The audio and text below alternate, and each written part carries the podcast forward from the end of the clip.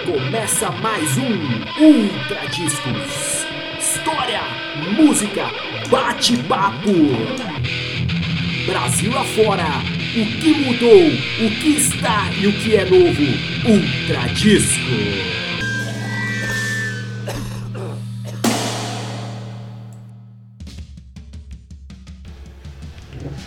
Salve, salve! Começando mais um Ultra Discos Rádio Pirata em podcast. Meu nome é Fernando Lima e, como sempre, estou aqui com meu amigo Michel Matos e um convidado mega especial, um convidado que faz parte aí da história da música brasileira, do punk rock. É, Michel, tem a honra aí de apresentar o nosso Cara, hoje, em plena segunda-feira, quebrando um pouco a rotina, Ronaldo Passos do Inocentes. E aí, Ronaldo, tudo bem? Opa, tudo bem, cara. Prazer estar aqui. Muito bom, bacana. É bom participar dessas, dessas coisas assim que não são tão. que nem mídias, né? Grandes mídias, né? Isso é muito bacana, né? Sim, quando- não, mas quando a gente ficar rico também, fizer esse lance aí em ilhas, é, Paradisíacas. ilhas, a gente chama também, fica tranquilo. que eu vou cobrar essa acredita. Aí a gente começa. A gente fala o percentual lá, camarada. Sim. Então, Ronaldo, fala um pouquinho aí, conta um pouquinho aí dessa trajetória, como você aprendeu esse negócio de querer ser músico, como você aprendeu a música, como isso entrou na sua vida. Como é que é na vida? Bom, começou no final dos anos 70, né? Ainda tinha meus 17 anos. De repente eu comecei a querer aprender a tocar. Porque na verdade, a- se for pegar um pouco antes, eu tive muitas influências de rock por causa do meu irmão mais velho. Que na verdade, meu irmão mais velho, tipo assim, ele ouvia muito Beatles. E aquilo já, né, eu comecei a gostar daquela linha de, de música e tal, tal. Mas de repente, já no começo dos anos 70, já começou a vir uns Alice Cooper na minha cabeça também. Um outro irmão já que faleceu, ele comprava os Alice Cooper. A gente ficava ouvindo, eu, ele mais um outro maluco que morava na minha rua, o Wilson. E ficava assim, ouvindo em vitrolinha na cozinha. As músicas Alice Cooper, cara. E, e tudo que a gente tinha lá, suíte, Sus 4, esse monte de coisa. Aí, passado o tempo, chegou o punk rock. Como entra o punk rock? né? Porque em São Paulo o movimento punk é muito marcante, né? É, Sim, sim. Você é, é um cara do subúrbio, como que é? Não, não, não, eu sou aqui da capital. Cara, a gente começou a ter informações porque tinha outros caras, assim, por exemplo, aqui na Vila Carolina tinha os outros caras lá que eles conseguiam umas informações porque eles compravam discos, né? Então eles já começaram a receber informações e foi passando por automaticamente. Já existia aquela a ideia da fitinha? De gravar fitinha ou nessa época nem tinha? Não, começou a- nessa época a fita, né? Nessa, Fita nessa, cassete, é, né? nessa época tinha muita fita cassete ainda, né? Tinha vinis e as fitas cassete. Era o, que, era o que você tinha pra ter música naquela época, né? O pessoal ficava lá gravando, ó, toma pra você, aquela coisa, tudo era muito legal, cara. E enche o saco, aquela coisa bola pra trás e pra frente, né? Não é só apertar o botão e pula a faixa, né? Agora o punk rock, como vai entrar na sua vida, tá, já, já vem com a ideologia do punk, ou primeiro vem o som e depois você vai descobrir Não, o que primeiro, aquilo significa na tal? verdade, o, o punk rock, eu sei que ele tem uma ideologia, tem aquela coisa política, mas eu nunca gostei muito de levar por esse lado, porque política é uma coisa que não se discute, cara. Você mora comigo? Porque você vai pensar A, eu vou pensar B, e às vezes isso não... Eu sempre gostei muito da música. O que me levou mesmo... Pegou era pegar É, daquela o punk rock não foi a música. Eu, eu acho que tá todo mundo hoje em dia, acho que eu na minha cabeça eu penso assim, tá todo mundo muito mais na música do que na política. A política faz parte da vida de todo mundo, mas a música, cara, o gosto que você escolhe é dos 500, cara. O cara que é sertanejo também pode ser político e daí, Sim. não é verdade? Só que é melhor fazer um sertanejo político que não vai dar certo. Assim, não vai... Nunca vi, mas tudo bem. Vai dar. Quem sabe é um nicho de mercado aí pra vai ser saber. explorado. Vai, então acho que eu vou descobrir esse vídeo aí. Ronaldo, você falou um pouquinho do que você escutava Alice Cooper. É interessante, tem algumas bandas que vieram daquele lado mais aquele rock, o rock mesmo, um rock mais duro ali, Alice Cooper, Slade. E os punks também curtiam, assim como o Motorhead também, né? Eram bandas que entravam ali no meio da galera. Sim, não, na verdade os punks eles vão ver todas essas coisas de rock antigamente, era o Egan Studios, eu, sabe, eu lembro a galera da Carolina gostava muito do Aerosmith também, é, o MC5, que é, tudo, que é tudo uma linha pré, né? Não, não, é pré. Uma linha pré-punk, Pré-punk. tudo isso daí, cara. Aí depois começou a chegar as informações, aí já chegou aquele disco da, da, da- da revista Pop, a revista Pop apresentou o punk rock.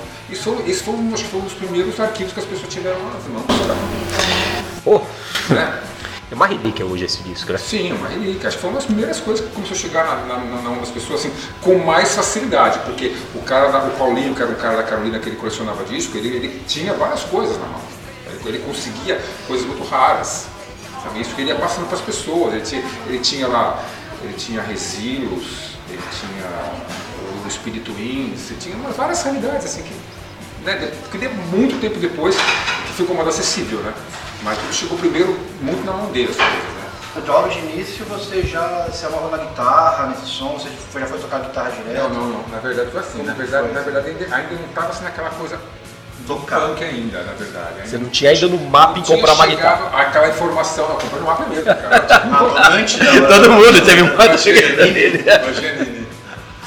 Aí, porque na verdade eu tinha.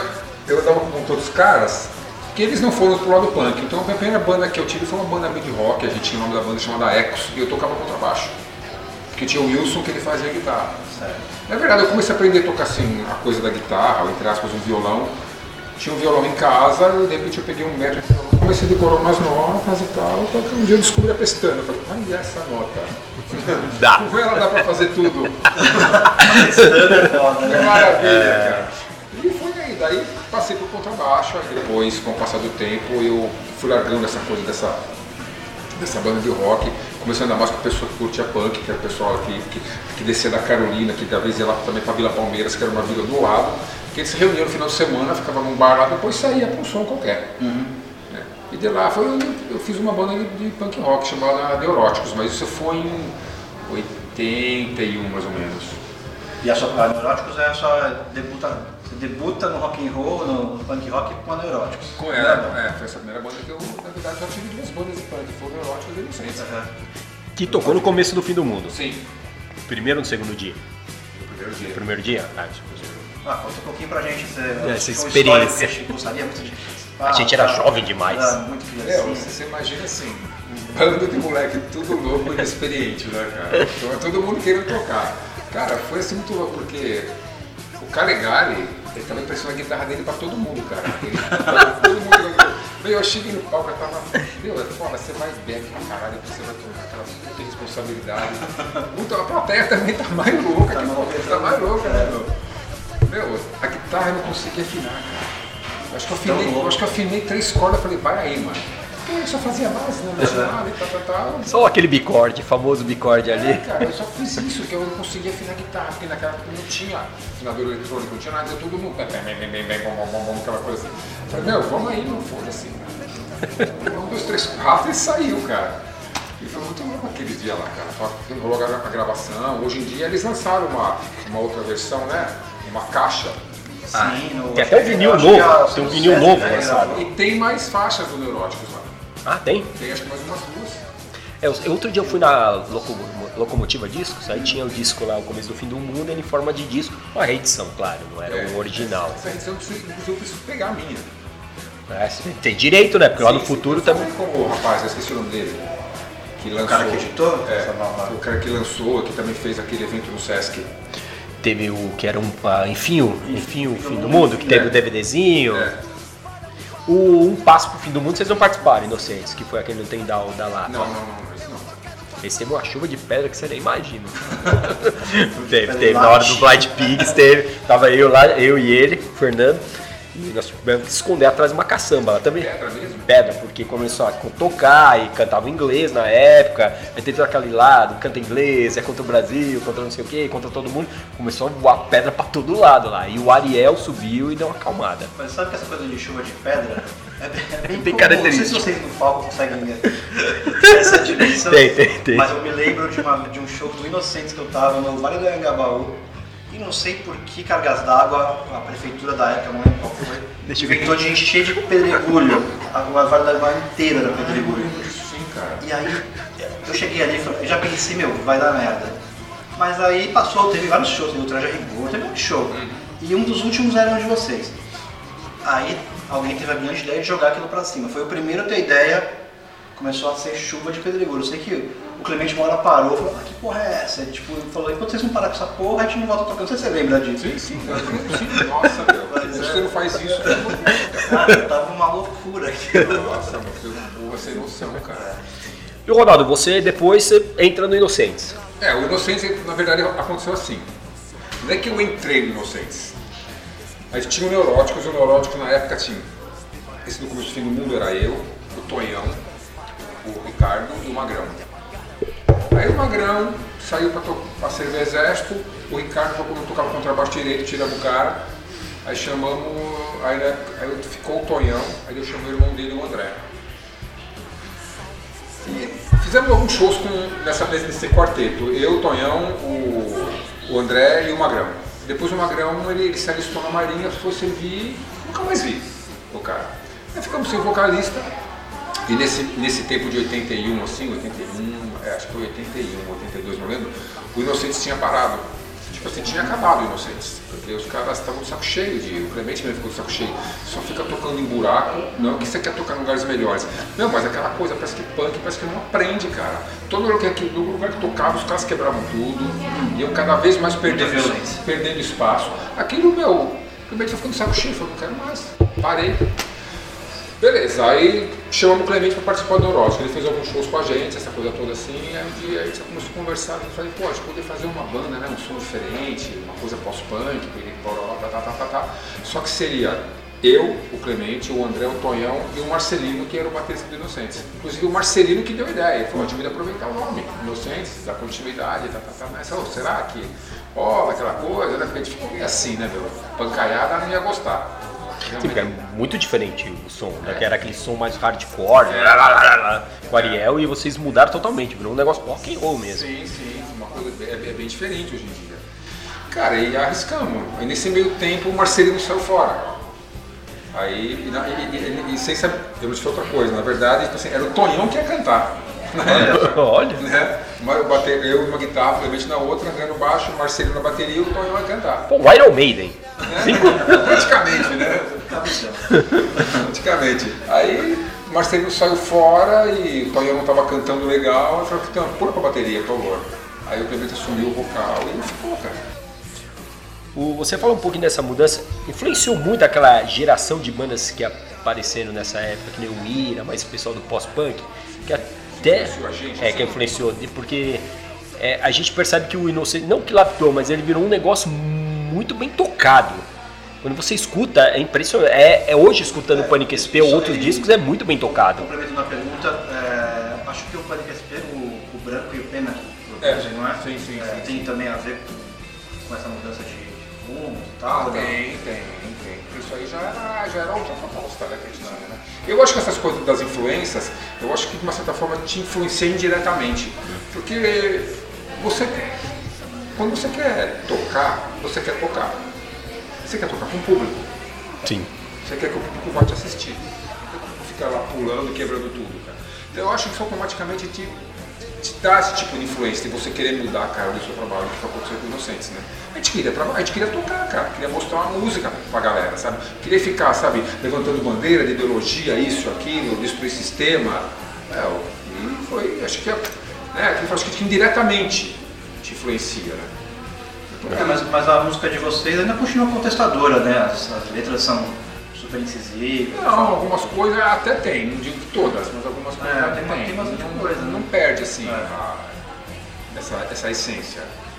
Não perde essa essência, mas o, o que eu percebo às vezes nos discos, principalmente eu acho que no estilhaço e no subterrâneo, ele vai mais pro lado do rock and roll, mais pelo lado do dia a dia da pessoa. São discos também fenomenais. Sim, sim. Ele vai para músicas diferentes, ele vai para arranjos diferentes. Acho que o estilhaço bem. Ah, cara, não, esse foi uma proposta muito louca mesmo aquilo lá. Eu tive uma. Eu, eu, eu sempre gostei dessa coisa, fazer uma coisa meio acústica, né? Eu não vou falar, eu tenho um dedo ali forte nessa, nessas influências do estilhaço lá, porque eu mostrava pro Clemente, ah, vamos fazer umas coisas assim, tá, tá, tá, tá, tá.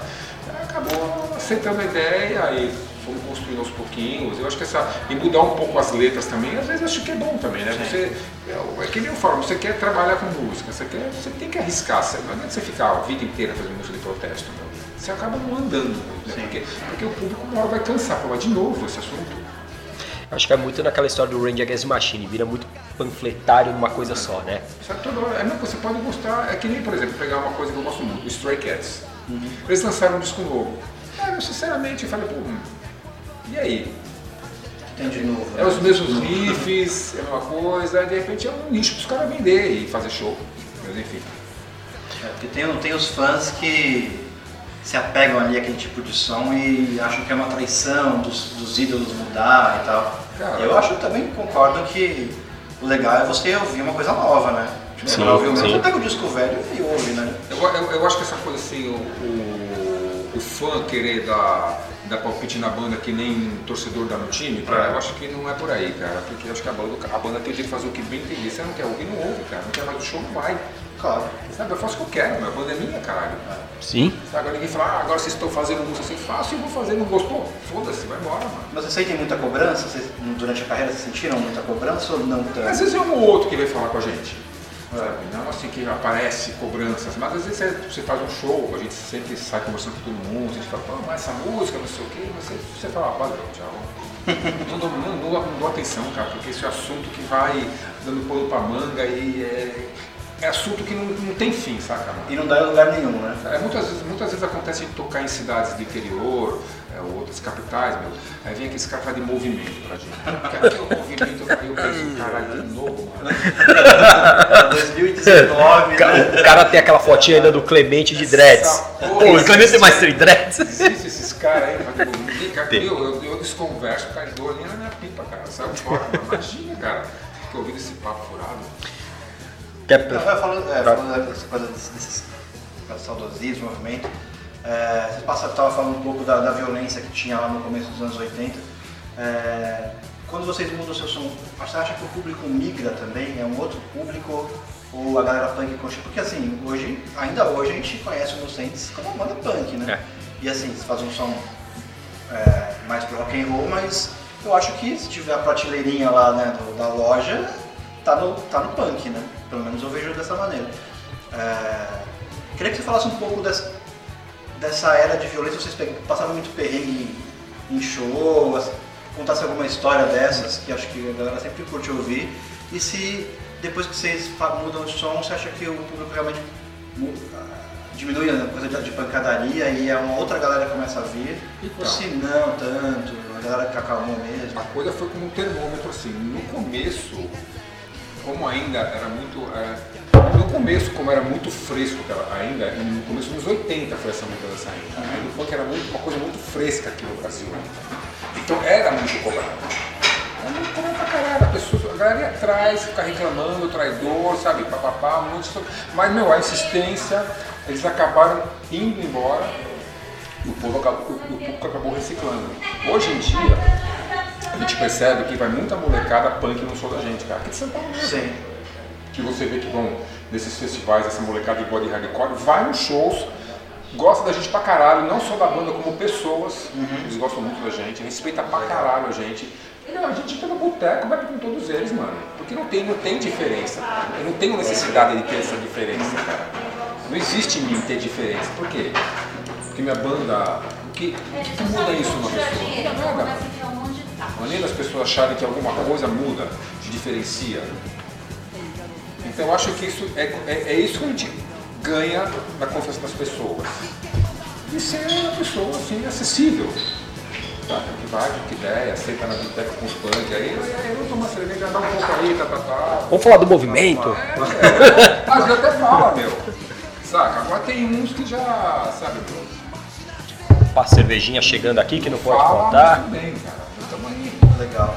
E tem, tem alguma história particular que você contar pra gente? Um show que você foi e falou, puta, fudeu. Ó, tem coisa assim, que eu vou falar aqui. Ainda bem que eu não passei por isso. A gente foi uma vez tocar na. A primeira vez que eu fui tocar na Bahia. Na Bahia, Salvador? É, tocamos, fui tocar num lugar chamado lugar que se chama Troca de Segredos, lugar. né? Era, era, uma, era uma tenda na praia, um sossego na praia, Quando isso, mas que ano? 86 por aí. Na época da Warner, então. É, no primeiro E era assim, cara, a gente não sabia, cara. O Clemente e o André que se fuderam, porque o baixo, quando toca do lado do Clemente, minha guitarra fica desse lado, a galera não ligava muito pra mim, não. Meu, os caras, o barato dos punks, cara, era cuspir na banda. Bicho, não cuspiram tanto no Clemente, e no, no, no, no, Clemente foi assim, a fuder. Pegou, pegou hepatite B. Cara, então você vê isso aí, é uma brincadeira, cara. Sinceramente, eles têm um mau gosto, cara. Sabe, que coisa mais de cuspir, pá. Não, mas, meu, a guitarra, a guitarra do Clemente, cara, ficou molhada de saliva dos caras, saca? Dá até nojo de ver aquilo. E vocês continuaram. Sabe? E o barato do cara querer acertar na sua cara, né? E você tem que aceitar. Saca? Você não pode falar, ó, eu não vou tocar mais e acabou. Aí você é um idiota, você é um fresco, saca? Mas você tem que ficar levando espada na cara, vai cu, meu. Hoje em dia a gente mudou esses parâmetros, se fizer isso a gente para de tocar, mano. Sim. Eu acho que não acontece que mudou o público. Não tem mais isso. Mudou, mudou também muito o Mudou público também. hoje. Ele Eu é. sei. Não sei se na Bahia mudou. É. Mas essas coisas assim, em São Paulo, geralmente a gente pegava, sabe, punk que ficava enchendo o saco da gente, que ficava falando que a gente era traidor, assim, não era nada assim que aconteceu assim demais, que eu posso falar assim. Não chegou a passar medo. Não, não cheguei a passar medo não, cara. Eu, eu acho que o que pegou, e o pessoal fala assim, até uma crítica mandaram avisar, foi na época que vocês compraram o helicóptero de ouro. Isso aí pegou mal. Isso aí- Ah, eu troquei na semana, ou de bronze, só, só cor. Ronaldo, é, teve um lançamento no Inocentes que foi das fitas demos que originaram até o Panic SP. Essas fitas demos foram usadas para o Panic SP da Warner? Ou vocês regravaram tudo? Não, tudo Tudo regravado? nova, é. Tu- As seis primeiro aquele EPzinho. Ah, tudo regravado ele. Não, o Pânico SP, tudo regravado, foi, gra- foi gravado no, no Mosh, ali que era, era na Pompeia. E depois do Panic SP, vocês gravam a Deus, a Carne e o Inocentes. Como foi esse período? Que foi aquele período que vocês tiveram contato ali com a Warner, uma grande gravadora, distribuição e Inocentes lançou, depois saiu, Então, tem, tem umas coisas que eu fiquei sabendo que é assim, bom, era o contrato de três, de três álbuns. certo? Gravamos o Pânico SP, depois o Deus Carne e depois gravamos o terceiro. O terceiro quase que não sai, porque a Warner já não estava muito... Eu fiquei sabendo que aconteceu umas coisas assim, que a MTV, ela ia entrar no, no Brasil, ela entrou em 1990, né? A MTV não uhum. aí? É, acho que foi começo dos 90. É, 1990. 1990. Ela era para entrar acho que em 86. Então a Warner estava meio entusiasmada com a gente, um monte de bandas novas, que já praticamente como aconteceu isso, ele já meio que. Né? Aí esse, te- esse terceiro álbum até que fica pelado na capa, que eu chamo Inocentes, o Frejá forçou a barra, porque ele que produziu. Ele foi lá pra Warner, ah, eu vou produzir o disco de cara, tá, tá, os caras liberaram pra gente gravar esse senão não ia gravar esse terceiro álbum pela Warner. Ah, então vocês têm até uma amizade com o Frejá. Sim, O Frejá, o Frejá que buscou vocês pra, pra produzir. É, ao porque a gente foi tocar no Rio de Janeiro, ele foi assistir. Ele falou, ah, meu, eu quero produzir, não sei o quê, gravar um álbum. Como é que você tá pensando em gravar um disco novo? Porque eu não tinha entrado em contato com ele. Daí ele, pá, viu que a gente aceitou a ideia dele produzir e entrou em contato com a gravadora. Porque a gravadora não estava querendo gravar mais nada com a gente. Era só dois álbuns, eu não sei se iam pagar uma rescisão de contrato, ou, ou se isso eu, eu só gravaria por qualquer produtora se arquivaria. E, sabe? Os caras fazem isso, né, meu? Não trabalha, não lança, não faz nada, encosta, só para cumprir, para não te pagar uma multa, E né? aí você acha que o Frejá teve uma participação decisiva pra isso ser lançado, Sim, o sim, sim. tinha e Mesmo tal. assim, a gravadora não se empolgou muito. Não fez grandes trabalhos de Não, divulgação. não, não, não, não, não, não é. Não fez. Na verdade, não me interessou muito, não, a gravadora, esse último disco. O Inocentes fez aquela meio. Aquela via sacra de alguns programas como Perdidos na Noite. Vocês chegaram a fazer chacrinha? Não, Chacrinha, eu acho que ele morreu logo depois. Bom. Mas fez, nossa, o cara falou maluco. Você imagina você no Raul Gil, cara. Raul Gil. Eu não falo Raul Gil. Cara, o Raul Gil é ser gente boa, cara. Mas Só que assim, só que você tá fazendo um programa, você tá, você tá mostrando um produto que não é o público. Não é aquele É. público, cara. E aí fica aquelas menininhas dançando na frente. Então, até, até- até então tudo isso a gente achava engraçado. Mas tipo assim, quem é que tá vendo a gente? Na TV em casa, né? É, quem é que tá vendo a gente, né, meu? Quem, quem que tá alcançando? Você acha que o punk tá vendo o Raul Gil? Mas você acha que o público médio não conheceu vocês outra vez? Não, Você- conheceu. A, a percepção que vocês têm depois de todo esse, né, depois de todo esse tempo que, que- Eu não sei, eu acho que o Inocente é uma banda que consegue transitar, né? Ao contrário de outras como o Cólera, o Olho Seco, né? Que daquela galera dessa geração de punk e tal. Até o 365 e tal. O, punk é uma, o, o Inocente é uma das bandas que consegue transitar entre o, o público que curte uma coisa mais pop e, e o sim. punk, né? Você acha que não tem uma. talvez uma influência aí? É, sim- simplificando, né? O Inocentes, escutando Inocentes, toca muito bem, tem as letras mais elaboradas. É, sim. As outras bandas são boas, mas eu acho que tem um diferencial. Eu, eu acho que essas- tem essa, essa televisão, a televisão leva isso para as pessoas, porque o Inocêncio não fez só o Raul Gil. Ele fez várias coisas. Ele fez muito o programa do Serginho Grossman, quando Sim, era na cultura. matéria-prima, né? Matéria-prima. É. Na verdade, o primeiro programa do Serginho Grossman que a gente fez era, era só rádio. Nós foi transmitido rádio. No mesmo, é, lá num teatro que era ali na, na Tiradentes. Ah, é o Franco Zampari. Exatamente. A gente fez lá, aí depois a gente fazia o matéria-prima quando era na, na cultura. Depois no SBT também fizemos. Depois que passou para Globo, só fizemos uma vez. Ele mesmo, ele mesmo fala, cara, aqui na Globo é difícil, cara. É. E aí vai ficar saco cheio toda hora aquelas porra que fala pra gente, mas eu vou mais essa merda aqui, cara. Vai fazer o quê, né? meu? Ganha pão do cara. E, e voltou nos programas. A gente fez Sérgio Grosman, a gente fez programas também na MTV. Bolinhas, sabe bolinhas? Fizemos, cara. Como a bolinha era uma figura, né? Nossa senhora, aquele cara é muito estranho, né? Pô, o Carlos Pinho também É. falou, o cara, o cara mais estranho que ele viu na vida. Uma popula- Não era o cara que depoimentos. ideia. O Raul, Gil, ele já era legal, o Raul Gil. O Raul Gil sempre sabe no camarim, tocar mais aí. Oi, moçada, como é que vocês estão? Tudo bem? Mas É diferente. E o Bolinha? você mais em casa. O Bolinha era só um apresentador, cara. Não crianças. Acordem na cidade. Sabe? Um negócio, uma coreografia engraçada. Mas é isso aí. Fizemos Xuxa, Xuxa, e aí, cara? fizemos Mara Maravilha. Vocês desceram da NASA? Vocês conheceram a nome da Xuxa? Não? Ah, a gente viu aquele, aquele cenário todo lá, né? Meu, É muito louco, aquele cara que era o Dengue, ele morava na zona norte de São Paulo também. né? Ah, é? Morreu o dengue, não morreu? Eu acho que sim. morreu, morreu. das Morreu, acho que é HIV. Dengue, coisa assim. Não, não morreu de dengue, ele morreu, acho que é. Enquanto a Xuxa entrevistava o Clemente, eu tava trocando uma ideia com o Dengue. Pô, ele falou que legal, não sei, não sei o quê, tá, tá, tá, aqueles seis braços, né? O Deng era o Deng ia se dar bem na roda punk, né? Seis braços, falando pelada. A Xuxa só fizemos uma vez, mas tinha uma coisa assim, a gente achava estranho fazer esses programas, mas desde que você está numa gravadora, você é apenas um produto de uma gravadora. É isso que você tem que encarar. E aí tem um contrato que diz lá que você tem que fazer todos os. Porque se você bater o pé, eles não fazem nada com você. Aí você perde uma, sei lá, um ano de trabalho, cara. Você falar, vocês querem ganhar, vocês querem ganhar dinheiro tocando? Você tem que fazer isso. De certa forma, que você ajudou, sabe? Acho que deu uma ampliada no público, de certa forma. Não só Xuxa, como sabe, programas do Sérgio Grossman, programas do SBT, O Sérgio Grupo era mais direcionado, é um outro público, né? Entendeu? Eu acho que rolou, porque o Inocentes hoje em dia, meu, tem um público bacana, cara, sabe? E é bem diferente o público. Hoje, hoje as pessoas vão, tem punk, tem muita gente que, tipo assim, não.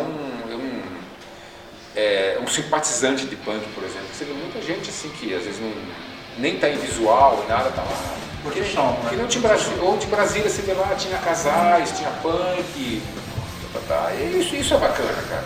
Então você se sente legal, você fala assim, pô, uma banda que, né, meu, tá agradando vários tipos de pessoas. Legal, aí você acha que vocês é muito isso mesmo. Meu.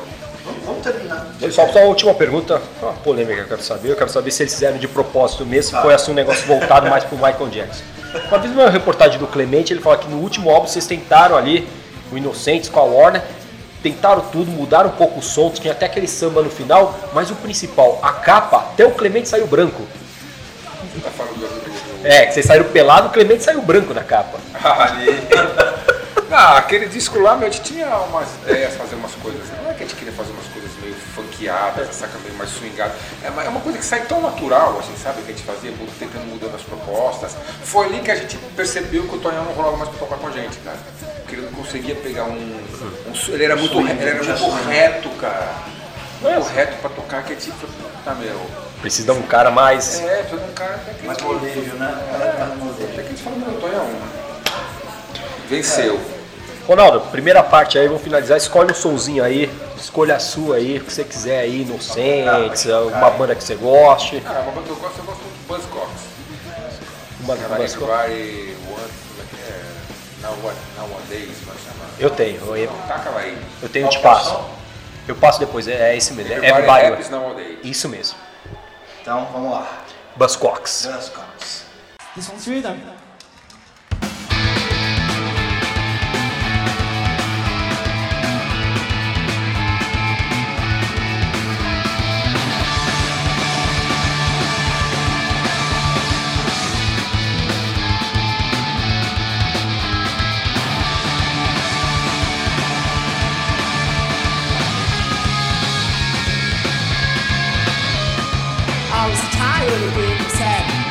something I never get. Life's illusion, love's a dream, but I don't know what it is.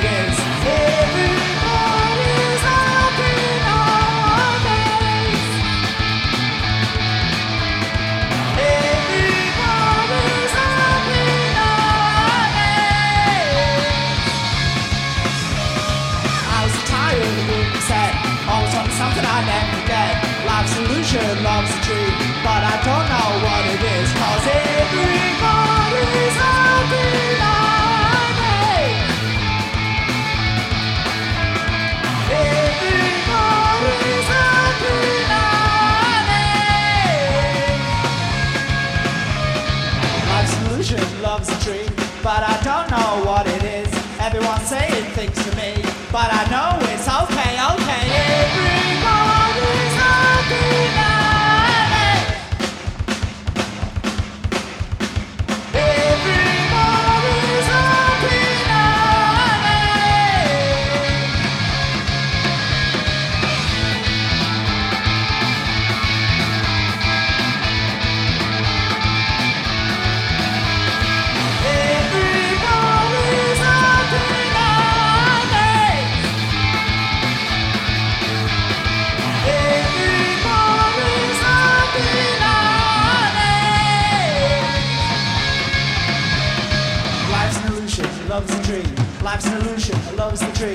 Life's the illusion, love is a dream. Life's the illusion, love is the dream. Everybody's happy nowadays.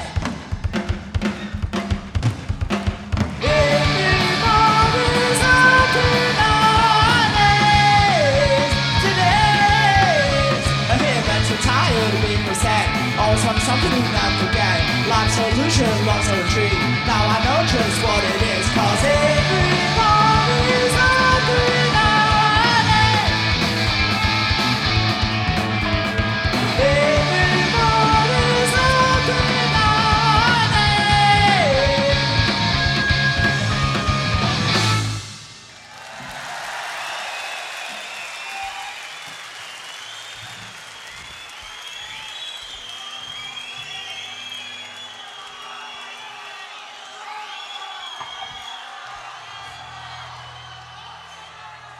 Guess what the next one is?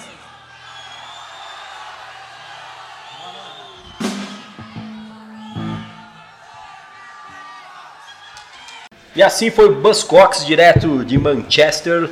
Ah, estamos com aqui o Ronaldo Passos Inocentes. Yeah. Ronaldo, falamos desse período aí da Warner, vamos falar um pouquinho daquele período que vocês partem mais para independente. Já falei um pouquinho desse estilhaço, Subterrâneos, que eu acho um álbum bem rock and roll. Falar do próximo, que foi o Ruas.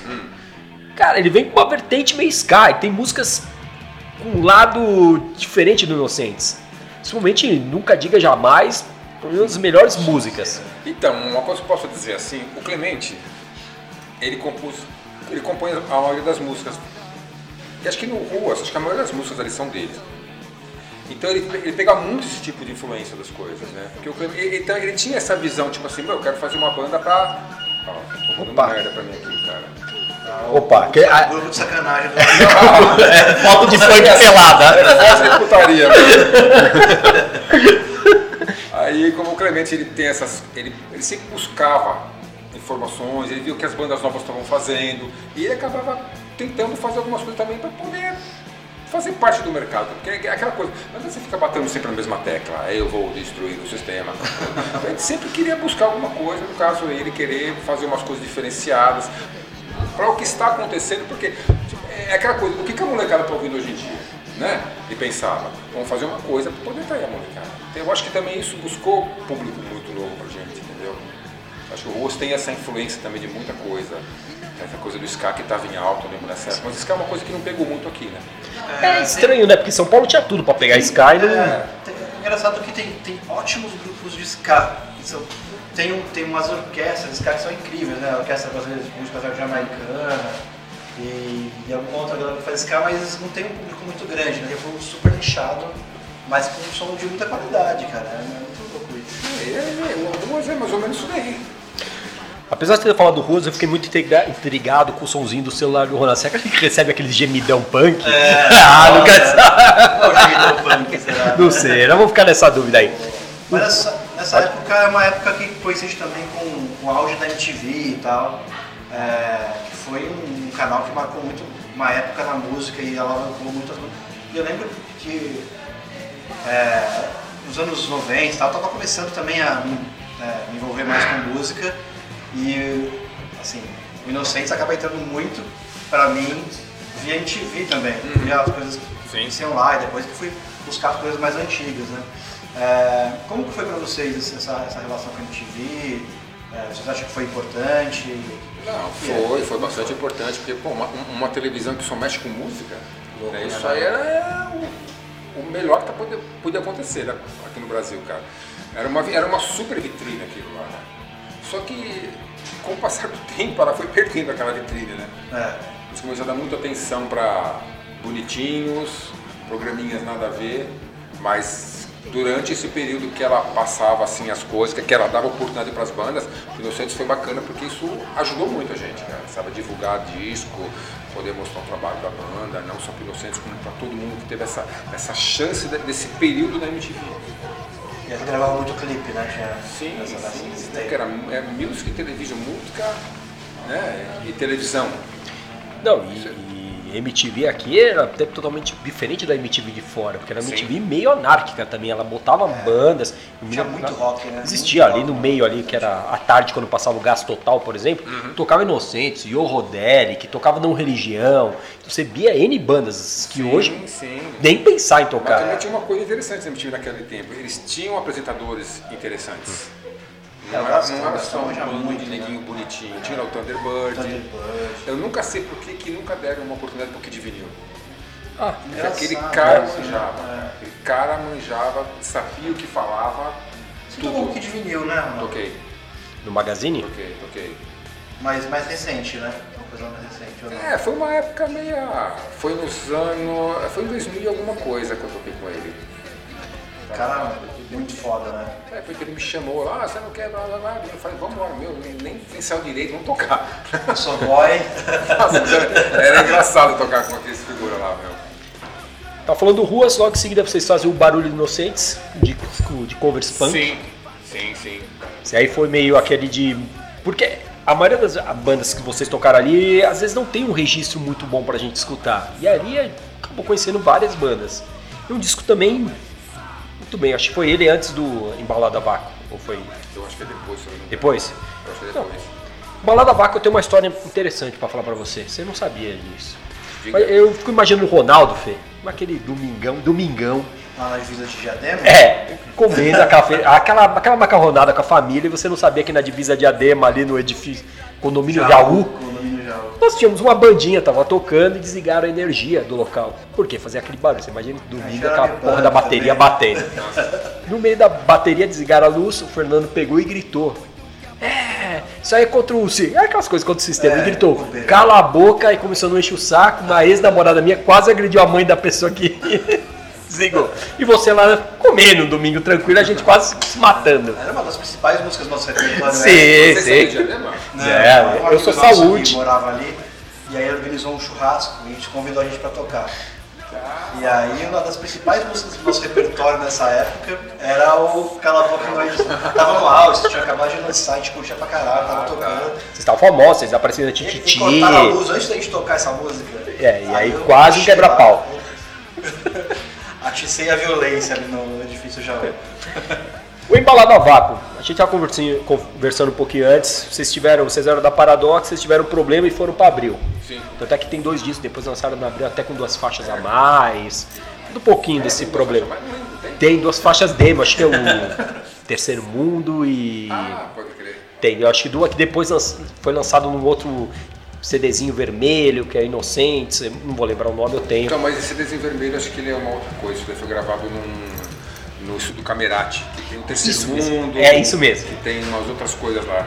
E, Na verdade, esse CD, esse disco, que também tem vinil, ele é um, ele é um pré-plano QSP. Porque tem algumas coisas do plano QSP que tem naquele disco também. É por isso que eu perguntei se vocês tinham regravado, porque a gravação desse CDzinho que eu vi, ele é. Cara, ele segue as linhas de guitarra, tudo muito parecido com o Panic SP. Eu achei que É, é, era. muito pa- é, é- é a mesma época, praticamente. É um ano, acho que é um ano de diferença, um dois anos. Nesse CDzinho tem escrito lá uma história. Vocês já pagaram o cara? Só pra saber que tá escrito lá, parece. Qual cara?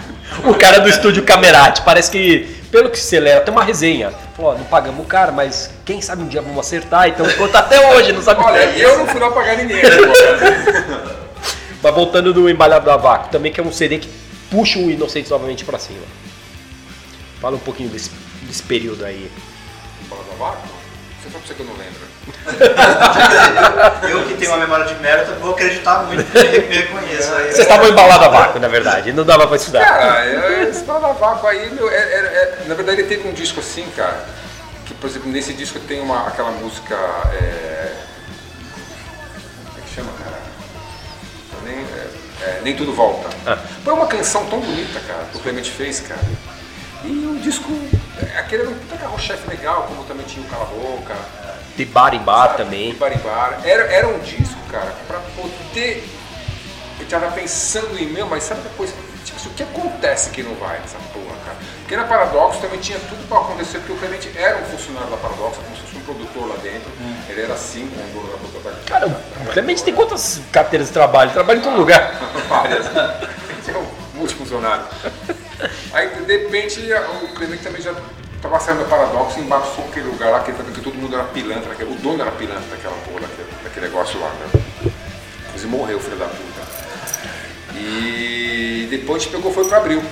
Só que na Abril era o seguinte, tinha um cara lá, que ele era o diretor artístico, que ele chamou a gente para lá, vem, vem para cá que a gente vai trabalhar esse disco. Então a gente foi com aquela impressão que vai rolar, vai trabalhar. E de repente acontece um- uma reviravolta na, na, na Abril, mudou o diretor artístico. Um cara com outro pensamento de produtos. Já tirou a gente da frente, assim, saca? Vocês foram pra lá com, com uma promessa de, É. de ser um dos principais nomes da gravadora e. Porque o outro gravador mas- artístico, cara, era brother, assim, ele era muito amigo do Clemente, sabe? E a gente conheceu ele, o cara era muito legal, sabe? Aquele cara que você fala assim, meu, vai trabalhar o disco, a gente vai se dar bem, cara. E de repente entrou esse, gravador, esse cara novo aí, começou a dar atenção só pra coisa, pra merda o tempo inteiro. E ao mesmo tempo, o que aconteceu também na Abril, que o negócio foi se fazendo só, foi caindo, né, cara? Uma hora, tipo, essa gravadora fechou da Abril. E na sequência foi um monte de coisa fechando, tudo Foi na o Abril. início da decadência da. É, foi isso da decadência. Você falou da Pa- Paradox desse período aí, ela catou todas as principais bandas assim desse período. O Sim, Ratos, o Garotos. Tinha, tava todo mundo fazendo a Paradoxo lá, cara. Tava todo mundo lá, cara. Eu lembro que eu cheguei a, a comprar CDs de bandas de fora, o Dom by Law, tudo era Paradox, eles importavam tudo. Mas é engraçado que esses caras vão pegando todo mundo, cara. Depois eles não têm cacete pra bancar todo mundo, cara. Aí começa a fuder todo mundo ao mesmo tempo. Em vez de pegar meia dúzia, vou tentar Trabalhar, gente. tentar ganhar um dinheiro com esses caras pra depois tentar pegar mais. Não, vai, vai pegando. Os caras eles vão abraçando todo mundo, passando um outro, cara. Meu, não vai dar com, esse, com essa carta de bandas que eles têm ali, cara. Um restaurante que tem muito, muito, Muita cardápio muito grande, você não consegue escolher, né? Não, é. aí não faz nada direito. Cara, Não, não direito. Desde macarronada ou a, ou a bacalhau, feijoada. Parecia. Vocês lançam depois, se eu não me engano, o Labirinto. Aí você sai da banda. Cara, não, teve uma época que eu saí, foi uns problemas que deu, assim, mas, mas, mas todos os discos eu que gravei. Sim. Né? O Labirinto depois foi numa sequência que depois eu tava em casa outro dia assim, e o Clemente me ligou, é, ela fazendo. Eu falei, ah, trabalhando as minhas coisas, cara, não sei o que. Você não quer voltar pra banda, não? Aí eu falei, ah, vamos aí, né, "Ah, Na época o Inocente estava fazendo um trabalho, tipo assim, é, Inocentes toca The Clash. Ele fez alguns shows e tal, depois falou, estamos gravando um disco. Na verdade, eu, quando, quando eu saí, eles estavam tocando com o guitarrista, com, como é que é o nome do cara? O André. Que parecia o cara da Strondo. Pra mim era o cara da Strondo, ele tem a mesma carinha. É, o André é o único guitarrista que tocou com o Patife Band. Ah, Puta guitarrista. tá. Patife É, é, também. eu vim no hangar, mas eu vou falar a verdade. Quando eu vi que não tinha o Ronaldo e nem o Nonô, pra mim foi traição do movimento. Ali eu fiquei, ah, traição do movimento, vamos cuspir, ah, não sei o quê. Pra mim, Aí, o que aconteceu? Só que o André tinha um problema, cara. O Anselmo falou pra mim que toda vez que eles iam ensaiar, que ele fumava maconha pra caralho, ele tocava tudo diferente, cara. Eles, iam- eles queriam gravar um disco, cara, e cada vez Nova o cara- versão. o cara vinha com um solo diferente na música, os caras começaram a ficar injuriados. Aí por isso o Clemente me chamou. O André ficou meio puto quando os caras deram um pé nele, cara. Tá, porque, meu, vai fazer o quê, cara? tinha nesse período até o Edgar que tocava, o Edgar do Supla tocou com, É, tocou. Tocou porque o Nonô saiu. Fases. Aí eles decidiram chamar o. Quando eles me, me chamaram de novo, tinha o Fred fazendo bateria. Um carinha de boa. Que é o labirinto, no labirinto é o Fred. É o Fred. Só que o Fred foi morar em Minas. E fica, meu, fica muito. O custo ficava alto trazer o cara toda hora e sabe aquela coisa. Aí a, gente, a banda se conversou em trio. Falou, meu. Aí eu falei pro Fred, Fred, olha, cara, não vai rolar. Ele já estava em Minas. Ele falou, não, não, eu já imaginava, esquenta a cabeça. Aí pegamos, ligamos pro Nono de novo, Nono, tá afim? Vamos. Agora nós não estamos mais traindo movimento. Não, não, e eu, eu vou falar um negócio pra você, viu? Isso é profissionalismo, Fernando. Não é pegar que nem a gente é a banda, mandava eu desligar a pessoa, eu não ligava pra pessoa, marcava mensagem e falava, a banda acabou, nós não estamos saindo mais, a banda indo. E achei achando que o Marco Michel tinha falado com a pessoa. Não, fala aí, falei, daqui a pouco a pessoa fica puta daí com a gente não tá mais na banda. Quatro anos depois eu encontrei ela. Mas é difícil tirar uma pessoa de uma banda. É, isso aí. É o relacionamento. É que isso acabar namoro, cara. Isso é agora. Mas é porque assim, o Michel ele trabalha com RH. Então eu tenho, eu tinha a gente manha. confiou, né, que ele sabia fazer, mas na verdade era uma propaganda. Quatro, quatro anos depois eu encontrei a menina no metrô, eu falei, ó, acho que você tá fora, tá? Mas a banda já tinha terminado. Labirinto vocês lançam, logo em seguida o Rota de Colisão, né? Não, não, logo depois foi Seu- o. Não, tô colisão é o nome de uma música. Qual, esse álbum é o... Não, tanto coisa que eu esqueço. Pô, eu esqueci. Vê aí, Fernando, quando vai vendo, eu vou perguntando um pouquinho mais aí. O Labirinto, interessante, porque o Labirinto eu morava no Rio nesse período. Eu fui trabalhar no Rio, pedi é, pra minha ex-namorada comprar, levar pra mim pra, pro, pro Rio pra escutar. E é um álbum também mais voltado também pra aquele punk, ele volta um pouco pra aquele punk rock mais cru. Do que era o, o Embalado da Vaca. O Embalado da Vaca eu acho sensacional. As músicas que você falou são músicas que uma pena que não foram trabalhadas pela gravadora. Cara, eu acho que essas coisas de, de fazer uma coisa mais crua, eu acho que às vezes não é você não é não é estar olhando para o que está acontecendo, mas é olhar para o que sabe fazer. Sim. Sabe? Eu acho que é mais ou menos o que acontece. Sob controle. Sob controle. Depois do Labirinto, sob controle 2013. É isso mesmo? Isso mesmo. É. Isso mesmo. Caraca, sob con- tudo isso demorou para gravar um disco? O que vocês ficaram fazendo esses nove É, anos? daí. ah, tocando por aí, né? Sob controle. Que tem, é, também tem uma música sensacional que é As Verdades Não Doem. Sim. Que é Verdades uma doem. verdade, As Verdades Doem. é. Sim. Elas doem de vez em quando. Então, não dói também, depende de como você faz a mentira. Depende da verdade dói, cara. Depende de como vocês contar com jeitinho. Com jeitinho. Tipo, o álbum. Que aí vocês gravam acho que oito músicas ou seis músicas e botam algumas regravações. Como foi também? Pra botar o Inocentes ainda naquele caminho que você viu, é uma diferença muito grande de tempo de gravar um álbum pro outro. É, peraí, faz a pergunta de novo aí. Nesse período vocês tocam muito, vocês lançaram isso sob controle, até pra manter esses registros da banda em gravar, porque é um período muito grande, quase nove Sim, anos. sim. Cara, teve, teve uma época aí que a gente fala, meu, você, você tá gravando, mas você- toda banda tem que ter alguma coisa gravada, né, cara? Então apareceu a necessidade, cara. E a gente foi uma coisa mais natural, tipo assim, vamos começar a fazer umas músicas novas. Quem tem, quem tem, como você fala, quem tem alguma ideia de música e vai pegando uns pouquinhos, vai pegando até que uma hora forma alguma coisa, né? Aí vai lapidando, vai saindo, tô com música assim, assim, assada, e, e essa vai sair do disco, cara. Você acredita ainda nesse formato de disco? De lançar disco, Gravar 12 gravar músicas, 12 músicas ou, ou não? Então, hoje em dia tá, tá estranho, né? A galera faz sem luzinha, né? Com, com muitas coisas, tá? porque tem essas plataformas digitais, né? Hoje em dia, tá todo- hoje, hoje em dia o mundo digital ele, ele tá dando outra forma na coisa, né? E eu acho até bacana isso pro músico, você não, tá, você não se preocupa de lançar 12 músicas, até você. Porque até você gravar 12 músicas, cara. Ou 12 músicas Ou gravadas. 12, gravar 12 músicas, lançar para as pessoas começarem a conhecer uma música, nossa meu. Quando, quando tem música, 12 músicas prontas, às vezes, hoje em dia, cara, as pessoas já, provavelmente já conhecem metade É. do que vai sair em, em- em físico. Sim. Isso, eu, isso eu acho bacana. E, e aí como, como tá o Inocentes hoje em dia? Vocês pensam em fazer alguma coisa, um lançamento assim, compor ou... Então, a gente gravou, quatro, gravamos, gravamos quatro músicas. Sim. Né? EPzinho. Esse, esse EPzinho novo aí. Entendeu? Tá nas plataformas digitais e ele tá pensando em fazer mais música, mas tipo assim, ninguém ainda parou pra falar, vamos gravar, vamos compor, o que tem aí, né? ninguém ainda parou pra isso. Mas vocês gravaram esse EP com quatro músicas, já pensando nessa, nessa, nesse formato Ex- mais, é, mais exatamente, atual, é, né? exatamente. música, né? Exatamente, né? Se por exemplo, teve HBB, que o Clemente já tinha lançado aquele trabalho que ele tem, Clemente é Fantástica Banda Sem Nome, que ele lançou pela HBB. Daí ele conversou com os caras, os caras toparam gravar lançar Os Inocentes. Então isso já, já deu uma ajuda, né? Legal. Que já, ainda bem que tá vendendo legal o EPzinho também, os caras fizeram em CD, tá com CD. Tá rolando legal, cara. Ronaldo, falamos aí quase uma hora aí de Inocentes. Vamos falar um pouquinho agora os, os culpados. Vamos falar de você. Fala os projetinhos que você é culpado. Aí você tem alguns projetinhos que você toca, rock and roll, rockabilly, Raul Seixas. Conta um pouquinho pra Então, nós. eu, eu tinha um projeto de rockabilly, uma banda chamada Run Never Run, só que, meu, também tem uma hora que não dá mais, cara. É muita. O meio de campo embola demais, cara. Sabe? Os caras não dá, pra, Agenda. não dá pra ensaiar, sabe?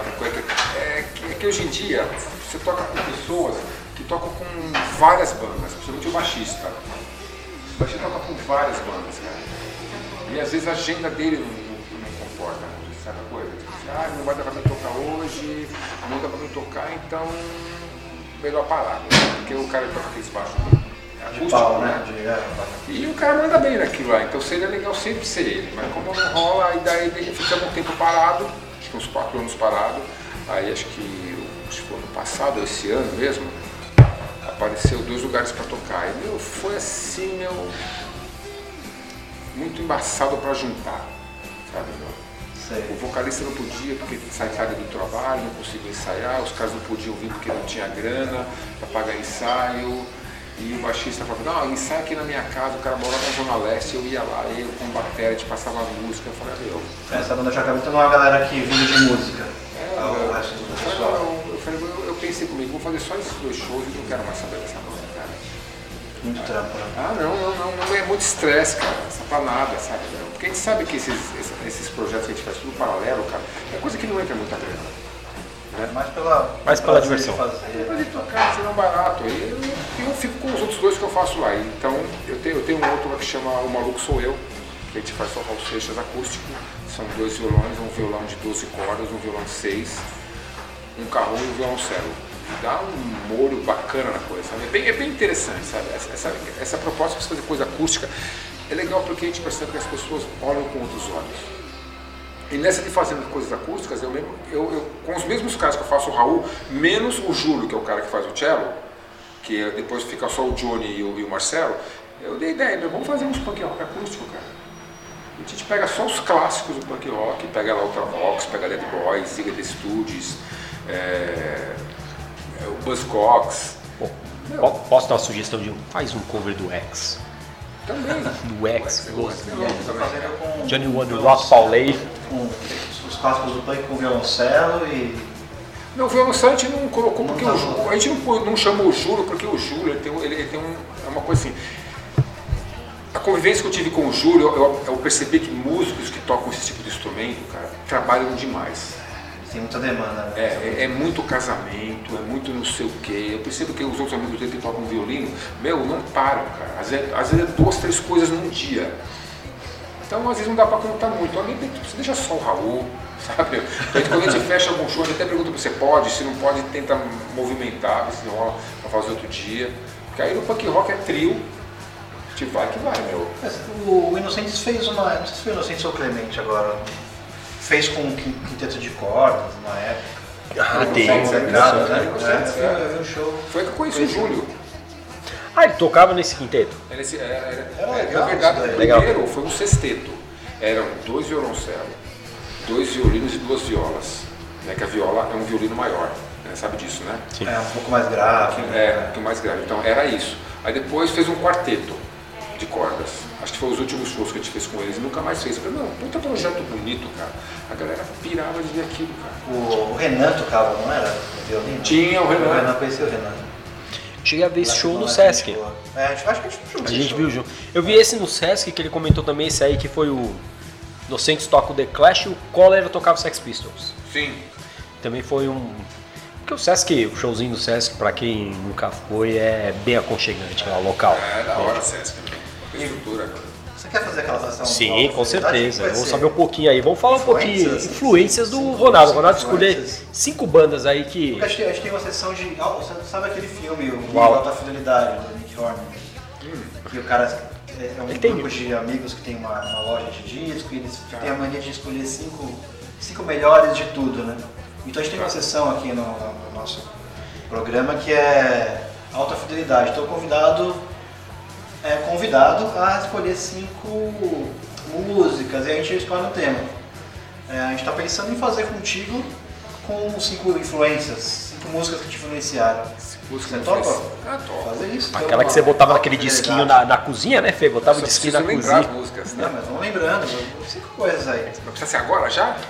Bom, você pode pensar aí. Pode Vamos dar uns cinco minutos. Vamos fazer o seguinte, vamos botar um som. O problema, é, o problema é lembrar o nome da música, né? É. Fazer o seguinte, vamos botar um som. Aquela música que você teve orgulho de gravar com Inocentes, vai. Escolhe uma música aí. A música de orgulho gravou com Inocentes? Você olha assim e fala assim, puta que pariu, eu gravei isso, essa foi foda. Cara, pode ser a própria Sob Controle. Sob, É, Ok, então é uma vamos- música, cara. Então vamos aí, sob controle.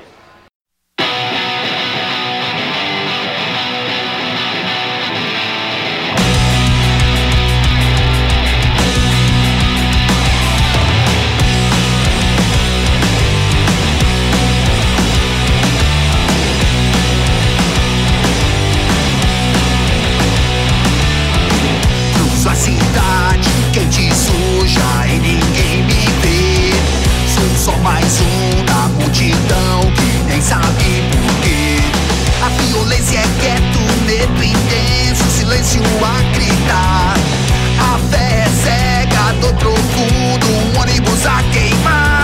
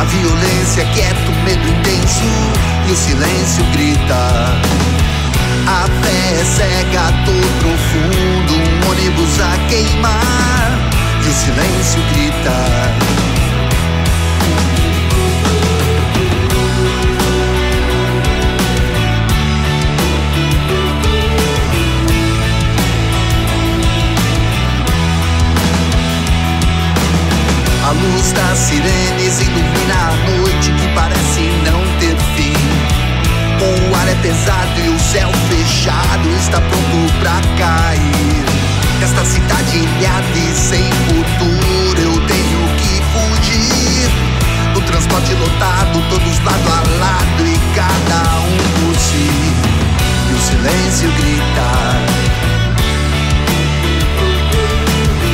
E o silêncio grita.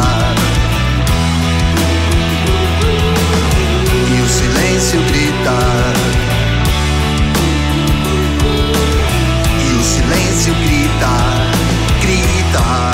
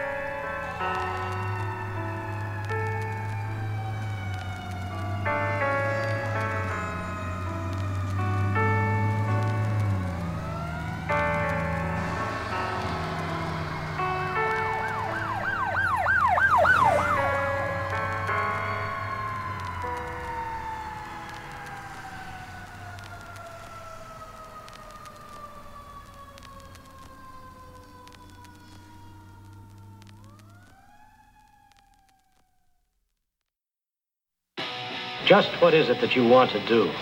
Well, we want to be free. We want to be free to, to do what we want to do. Ultra Discos com mais uma sessão alta fidelidade. As listas.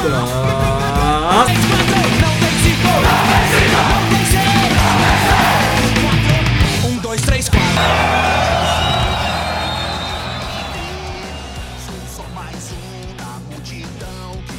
Vamos começar aqui o Alta Fidelidade. O Ronaldo tá lembrando aqui as cinco músicas que influenciaram ele como músico e tal. É, quer começar, Ronaldo? Você tinha falado do Stray Cats, talvez? Então, primeiro, O que é Stray Cats?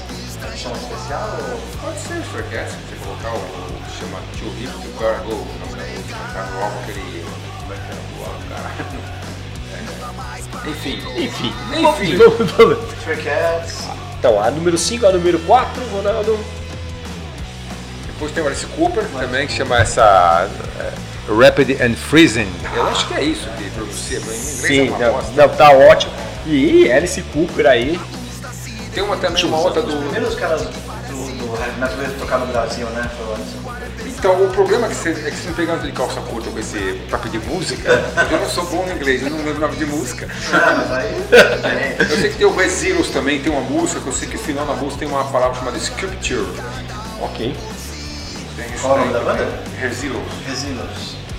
Já foram quantas músicas? Falou três. Três, três, faltam duas. Três? Ah, então vamos, vamos- podemos deixar aqui o Wigan Studios, Search and Destroyer. Ah, falou acho que é, que, é, que é sensacional.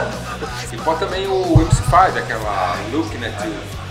Ótima música, ótima música. Chama com MC5, então, né? Ronaldo, pra fechar esse bate-papo aqui, resumindo. Europa. E aí, Europa? Europa, vamos falar da Europa. A Europa, Europa, né, mano. Comprou muita coisa lá? Comprou uns Doc Martens. Ah, comprei a Doc Martens. Aí, comprou esse sapatinho aqui Doc Martens, tô usando, tô Meu, usando é, meu, não é confortável pra cacete? Pô, é bom pra caramba. Parece um tênis, eu comprei uma, uma meia bota, meu, paguei lá 139 libras. Não, e eu vou falar um negócio, é um negócio que é barato pra caramba, porque é pro punk comprar mesmo. Não, é Caro pra caralho. É barato, 139 libras pro banco comprar. é barato no dinheiro deles, né? 139, imagina 139 reais. Comprou umas camisetinhas Fred Perry. Ah, pra andar meio naquele estilo meio oi na rua, não? Comprou não? Não, não, não fui, não fui nada em nenhuma boutique assim. Porque foi muito corrido, porque na verdade eu te explicava como é que foi o esquema. A princípio todo o esquema era só Blackpool lá. Aí a gente sabia que com certeza ia aparecer mais lugares mundo pra se tocar. Que era o Rebellion. É, o Rebellion. Aí de repente surgiu uma- um rolê de tocar no Puntala Rock, que é lá na Finlândia, lá em Tampere. Aí, aí só que tipo assim, tava o rolê tipo assim, vai por conta própria. Eu falei, por conta própria não vou. Eu tô indo por conta própria pra Inglaterra, vou pagar mais e vai pra, pra Finlândia, mano. Aí de repente, o que aconteceu? Aconteceu um- uma, uma atravessada aí de um casal de brasileiros que moram lá na Finlândia, que é a Anitta, não lembro o nome do marido dela, mas enfim. Eles conversaram com os caras lá e os caras pagaram as passagens pra gente ir pra lá. Da Inglaterra pra Finlândia. Foi sensacional, cara. Descemos, Legal. Descemos, descemos lá em Helsinki, já tinha uma van esperando a gente. Aí espera mais um pouquinho, chegou mais uma galera da. Ali da outra, assim, o cara da. Aí tem a Suécia, da Escandinávia, a Noruega? da Noruega. Tinha uma banda da Noruega. Meu, isso que era louco da Europa, tá lá meio várias culturas ao mesmo tempo, né? Aí fomos lá pro esse ponto, ela fizemos lá e, pô, cara, Ela Tinha brasileiro no meio? Como que era? Mas ele tem todo lugar, os, né? únicos- os únicos brasileiros que tinham lá, ó, tinha umas coisas muito loucas. Tem esse de brasileiro lá, tinha um finlandês lá que morou no Rio Grande do Sul. Ele falava bem pra caramba o português, E conhecia a Inocência. conhecia. E conhecemos um peruano que Olha. aprendeu a falar português no Japão. E falava assim, meu, ele falava bem, muito bem o português, cara. Ele falava sem tropeços, você sabe? Conversava de boa. E na Finlândia foi muito legal, cara, porque a galera pirou, porque a gente, a gente pegou uma puta responsa de fechar o festival. Olha. Ó, como assim de noite lá, meu, a galera pirou na gente, de verdade, cara. Teve um finlandês que tava conversando comigo Clemente, ele chegou e falou assim, olha, cara, duas bandas que me impressionaram na minha vida, vocês e o Iron Maiden. Caralho. Ó, Tô com com moral na Finlândia, mano. Não? E a Finlândia aqui tem uma tradição roqueira fodida, né? Tem. de, de som pesado Tem, e tal. cara, é muito, é muito, é- eu percebi que essa banda era muito podreira, cara, sabe? é muito pro black metal, né? É muito assim, cara. E, e- e o louco, cara, que a gente, com esse jeito que a gente toca, cara, a gente destoava de tudo. Que tocava ali. Sim. Porque eu percebi, eu fiquei vendo o festival, cara, todas as bandas, aquela coisa, cantando muito rápido, aquela coisa que você não consegue entender. A gente chega lá tocando umas Coisa coisas mais mais, melódica, né? digamos assim, que nem sabe a pegada do Sex Pistols, cara, Uhum. aquela coisa. E a galera pirou. Algum momento vocês ficaram com medo, assim, falou, pô, você olhou ali o Clemente e falou, Clemente, não vamos ter que dar uma acelerada. Aí foi no. A gente tinha uns hardcore no meio lá, que tocava. Não, mas as músicas a gente não acelerou não. Aí pintou um outro, no meio, lá na feira também apareceu um outro lugar para tocar mais, mais em, porque esse festival de, do Punta lá, ele fica num lugar chamado Lampala, que é como se fosse um Guarulhos para São Paulo. Né? Aí depois nós tocamos em Tampere mesmo, no domingo, tocamos num clube chamado Vasta Virta Clube. Legal, né? uma batezinha bacana ali. E lá meu, foi muito louco esse domingo, porque lá ao mesmo tempo tinha nós de brasileiros, tinha finlandês, tinha russo, tinha polonês, tinha norueguês. Meu, tinha uma. Tinha tudo com vários lugares do mundo, alemão.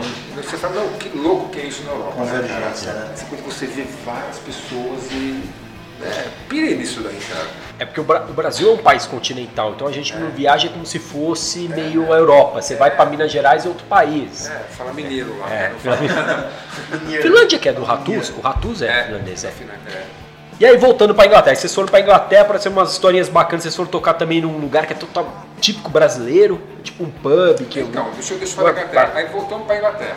Nós chegamos, na verdade, sim, nós chegamos na Europa no dia 26. E no outro dia, no dia 26, não, 25 nós chegamos. No dia 26 a gente foi para a Finlândia, ficamos até dia 29, voltamos para a Inglaterra. Aí a primeira coisa que nós tocamos lá foi num pub chamado Unicorn, fica lá em Londres mesmo. Tocamos acho que numa terça-feira. Meu, o bar lotou, cara. Caras falaram, "Cara, como é que vocês conseguiram lotar isso aqui numa terça-feira? Pra gente assim, falei, não, não sei. A galera- o, dono- o cara pirou, cara, a galera lá na Inglaterra. Cara. Juro pra você, cara, os caras gostaram muito da gente. cidade cara. isso? Oi? Em que cidade? Em Londres, em Londres. Aí depois, no outro dia, a gente já embarcou para Liverpool. Liverpool, não, desculpa, para Blackpool. Tocamos numa das, tocamos na sala principal, era Express Ballroom, que era, era o palco principal do lugar lá. Meu, o lugar assim encheu para ver a gente, era quatro e pouco da tarde, encheu, assim. Não, não abarrotou, mas encheu de gente. Quatro da tarde. Quatro da tarde, foi o nosso horário de tocar lá. É um lugar fechado, né? É. Porque é uma fábrica antiga. Não, aquilo lá era um lugar onde a Rainha Vitória fazia umas festas.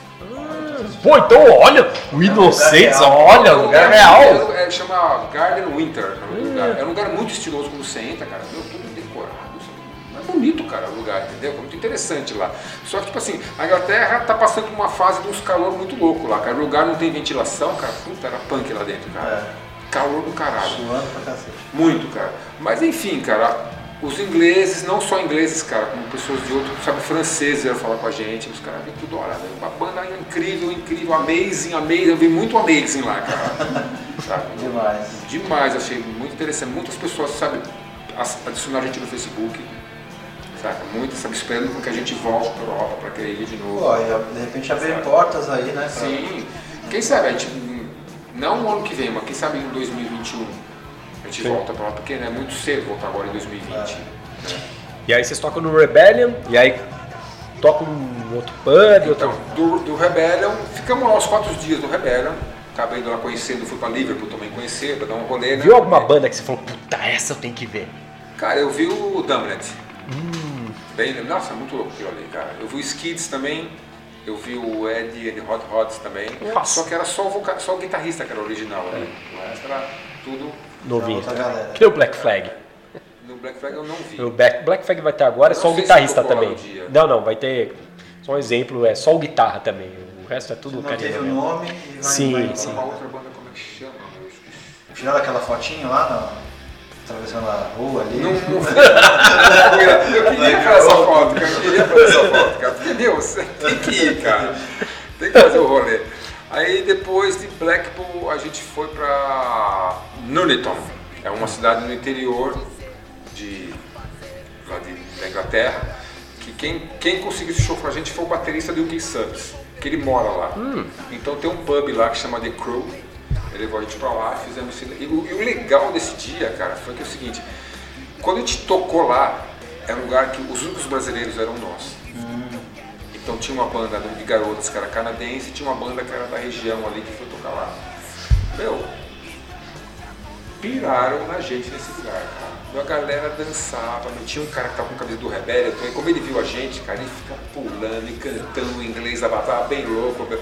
E aí teve uma hora que a gente começou. No, o pessoal ficou tão animado, cara, e não queria que a gente saísse do palco, cara. Todo que a gente parava, os caras, umas três vezes, cara, pedindo pra gente não sair do palco, cara.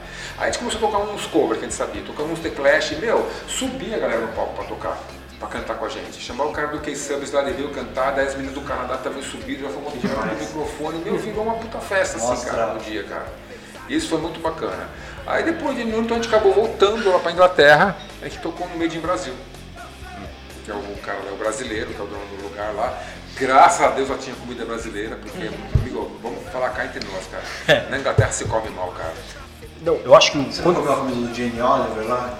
Não, não. O que, o que que é o Jamie Oliver? O, che- o chefe da televisão aí que faz comida. É, deveria ser, cara. É engraçado, o Brasil é o lugar mesmo pra comer, porque a gente come muito bem aqui. Comeu feijoada lá no meio de Brasil? comi duas vezes, cara. Meu, eu odiei aquele fish and chips, cara. Nossa. Nossa, meu. Meu, Aquilo é uma vez só que você come que é legal. cara, sabe Depois. qual é o problema? O problema não é que eu peguei um que era muito oleoso, Não, tudo é oleoso. óleo puro, cara. Teve um que eu peguei mais sequinho, mas só que o problema, o peixe não tem gosto. E se você joga sal, aquela casca frita, o sal não penetra. A coisa é que o sal tá lá de alegre, né? Você joga lá e não acontece nada. E aquela batata, nossa, senhora, teve um dia que eu juro, cara, me um pânico que eu vi aquilo, cara, lá em Newton, porque não tinha outra opção ser aquela porra, meu. Ronaldo, conta aí pra nós aí. Parece que teve uma situação lá na Europa que vocês conheceram um casal, acho que era um cara e uma mina. Eles foram no show e falaram, meu, gostamos. E eles foram depois do show Ah, na outra cidade. Os caras foram na outra cidade, viu, inocentes. não, esse casal viu a gente lá em Newton. Eu não sei se viram no Rebellion também, mas aqui lá em Newton eles viram. Não só eles, como também um casal dos caras que moravam, acho que da. Na. Como é que fala lá do outro lado da Europa? Como é que chama? Perto da Rússia, como é que chama? Polônia. Leste europeu? Leste europeu. Eles moravam no leste europeu, não sei se era na Ucrânia que eles moravam, cara. Eles foram lá, eles foram lá no meio de Brasil ver a gente, cara. Também, cara. Viraram assim, gostaram pra caramba. Nossa, agora fazendo a, a cabeça da galera da Inglaterra. Legal. mano. Que demais. Eu acho que o inglês, ou mesmo o europeu, ele é muito aberto pra músicas de fora. Você pode ver o Cansei de CCX, ou o Cólera, que foi, outras bandas. São- O, am- o americano eu acho que é mais fechado. Você vai lá, pode ser que tenha uma resistência, mas o inglês ele é muito aberto para as músicas de fora, né? Foi muito legal, cara. O europeu em geral tem uma sensação muito grande de música brasileira. né? É, ele. O francês mais uma coisa de bossa nova, TV e tal. Acho que o europeu em geral conhece bem. Aí se volta pra Europa, eu acho que rola legal de novo, cara. Pra Finlândia, esses lugares aí. Fê, 2020, uma metinha aí pro podcast. Vamos botar uma meta pro podcast? Pode, vamos lá. A gente vai crescer, vai começar a dar dinheiro e a gente vai bancar essa turnê. Vamos, vamos, Então vamos junto. patrocinar a turnê do Inocentes. Vai, vai. Ela, está rindo, ela está rindo, mas ela está ouvindo. Bem, pessoal, Vamos fechar então, Vamos. Michel? Vamos agora a gente escolher um Agora somzinho. É, agora é a nossa vez. Ah, mas clássica não? Clássica, né? Fechar com a clássica? Clássica, com certeza. clássicas, Como sempre fecharam, né? É, claro. Então, Pânico em SP? Pânico SP. E aí, Legal. Obrigado, Ronaldo, por Ronaldão. avisar. Uma honra ter você aqui com a Alguém gente. te falou que você parece o cara que tocava guitarra no cantor inicial? Ah, Louro Joe! Podia tocar metade do que o Johnny O John fez, Discover. É. Você fazer o cantor inicial. Pô, Aí, posso- Nossa. Vou ligar pro Ginho. O Dinho Eterno Jovem. né? Mas, Pessoal, Legal. foi aí Ultra Discos com Ronaldo. Ah, cara, foi um prazer, foi muito legal, foi divertido. E, pô, legal conhecer vocês também. Pô, demais. Isso é bacana.